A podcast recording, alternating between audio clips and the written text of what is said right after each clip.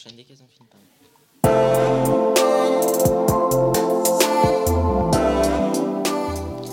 Scientist Online. Bonjour à tous et bienvenue dans cette nouvelle émission. Savez-vous que, encore maintenant, je rappelle que nous sommes en février, les moustiques tigres sont encore parmi nous. La preuve, je me suis fait piquer par un moustique. C'est tout de même pas croyable, vous trouvez pas? C'est, je vous l'avoue, la meilleure accroche que j'ai pu faire pour enchaîner sur le thème que nous allons aborder aujourd'hui, les espèces invasives, comme les chats sauvages d'Australie et les moustiques tigres. J'accueille à cette occasion Luigi et Benjamin. Bonjour. Bonjour. Donc Benjamin, vous êtes spécialiste en chats sauvages. Alors qu'est-ce que c'est finalement ce fléau? En effet, les chats sauvages occupent 99,8% de l'Australie. Cependant, quelques îles sont préservées, avec certaines zones protégées par des clôtures anti-chats et anti-renards. Très bien. Et pour le cas des moustiques tigres, quel est le problème? Eh bien, on ne dirait pas, mais ces moustiques sont une espèce capable de transmettre des maladies telles que la dengue, le chikungunya et la zika. Elles sont en quelque sorte les vecteurs de ces maladies. Mais alors, comment peut-on les différencier des moustiques dits classiques? On les reconnaît grâce à leurs rayures blanches et leur, et le- et leur petite taille, et surtout, ils vivent de jour comme de nuit. Cela fait actuellement 15 ans qu'il s'est installé en France et s'est adapté au climat métropolitain, lui qui est originaire d'Asie du Sud-Est et de l'océan Indien. Pour les chats, comment sont-ils arrivés en Australie? Les chats sauvages ont été introduits en Australie par les colons hollandais, en bateau, à la fin du XVIIIe siècle, afin de s'attaquer aux souris et aux lapins dans les fermes. Et qu'en est-il des moustiques? Enfin, comment sont-ils arrivés en France? Eh bien, ils sont arrivés dans les pays européens à cause de l'expansion du commerce international et se sont ainsi reproduits. Les moustiques tigres prolifè- prolifèrent en pondant des œufs dans les eaux stagnantes. Leur particularité est qu'ils ne pondent pas à la surface de l'eau comme les autres moustiques, mais sur une surface solide à proximité de l'eau. C'est uniquement grâce aux crues et aux précipitations qu'ils seront submergés, car en effet, leurs larves sont aquatiques.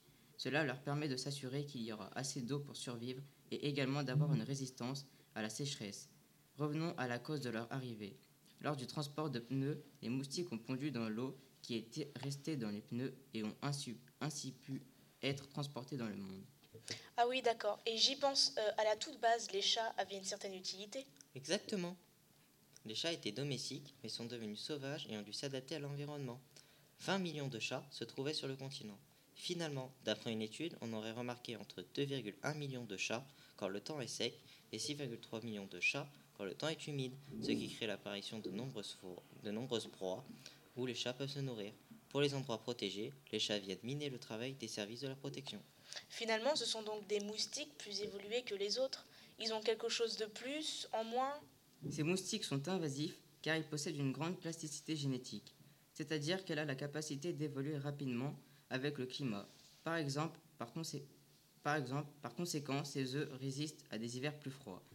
Comme on pourrait le penser, le réchauffement climatique n'a beaucoup d'incidence sur cette expansion. Cela a été affirmé par Didier Fonteny, qui est le directeur des recherches à l'Institut de recherche pour le développement IRD. C'est l'un des meilleurs spécialistes du moustique tigre au monde. Mais quel est le gros pro- problème dans le cas des chats? Eh bien, le problème causé est que ces chats sont accusés de la disparition d'une trentaine d'espèces d'animaux, dont la perruche nocturne. Les mammifères sont les espèces où le nombre de disparitions est incalculable. L'Australie est finalement le pays le plus menacé sur, ces- sur les espèces disparues depuis 200 ans, et il menace encore, d'après des rapports, 124 autres espèces de mammifères, oiseaux et reptiles, soit un tiers des espèces en voie de disparition. Et dans celui des moustiques? Le problème qu'il cause est, comme je l'avais dit au début, la transmission de la dengue, de la zika et du chikungunya. Ils ont également la capacité de se, de se multiplier rapidement. Mais alors, comment peut-on y remédier? Les solutions sont diverses pour y remédier et a même créé un conflit entre Sarah Lake, qui est professeuse, docteur et chercheuse en conservation de la faune, et Brigitte Bardot. Tout d'abord, en juillet 2015, l'État australien a décidé de tuer 2 millions de chats, où là, l'annonce a été bien, bien été accueillie par les Australiens. En revanche, Brigitte Bardot dénonce un génocide animalier, inhumain et ridicule. À cela, Sarah Lake va répondre que Brigitte Bardot n'a qu'à venir et que quand elle verra la dizaine d'animaux disparus, si elle n'est pas de notre point de vue. Donc, Sarah Alex s'interroge pour tuer les chats à des endroits stratégiques, comme pour faire des îles sans chats et utiliser des dingos pour chasser les chats. Et alors, où se situent ces chats dans la chaîne alimentaire?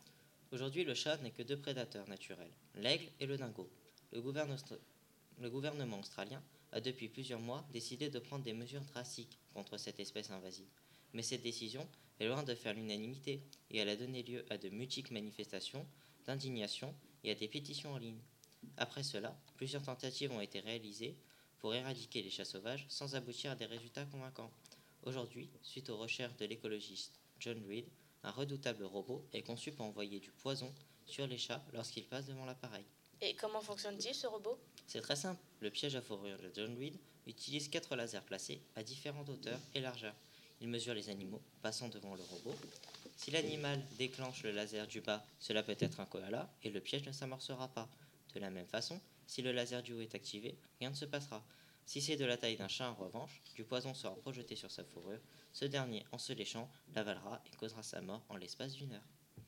Mis à part les lasers, un, animal de la même taille qu'un chat peut lui aussi subir ce sort? Justement, il y a deux spécificités qui font que seuls les chats devraient être impactés. Tout d'abord, le poison est issu d'une plante australienne. Par les espèces locales, ils sont donc moins sensibles et risquent pas l'empoisonnement. Ensuite, les chats sont une des rares espèces à se nettoyer très régulièrement en se léchant. En fonctionnant 7 jours sur 7 et 24 heures sur 24, cette technologie devrait permettre de réaliser les objectifs du gouvernement.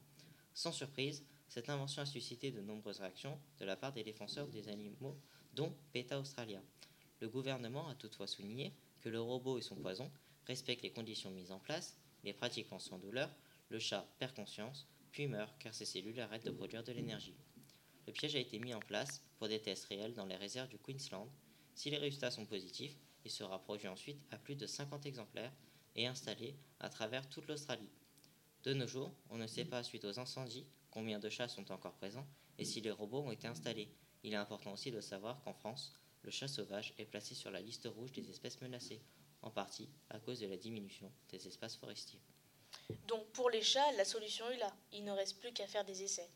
Et comment peut-on arrêter les moustiques? Car j'imagine qu'un robot ne suffira pas. Oui, évidemment. Mais en effet, les solutions à ce fléau ne sont pas nombreuses. Des gestes simples permettent de réduire leur prolifération, notamment en évitant à tout prix les eaux stagnantes, qui sont leur foyer de reproduction. Des techniques plus avancées existent, comme par exemple la technique de l'insecte stérile. Cette approche novatrice de lutte antivectorielle consiste à leurrer les femelles avec des mâles infertiles afin de réduire la population de moustiques dans la nature. Merci Benjamin Luigi et Luigi pour ces informations et merci à vous. C'était Cyril sur Science Online et on se retrouve très bientôt sur Radio Kondo. Au revoir. Au Au revoir. revoir.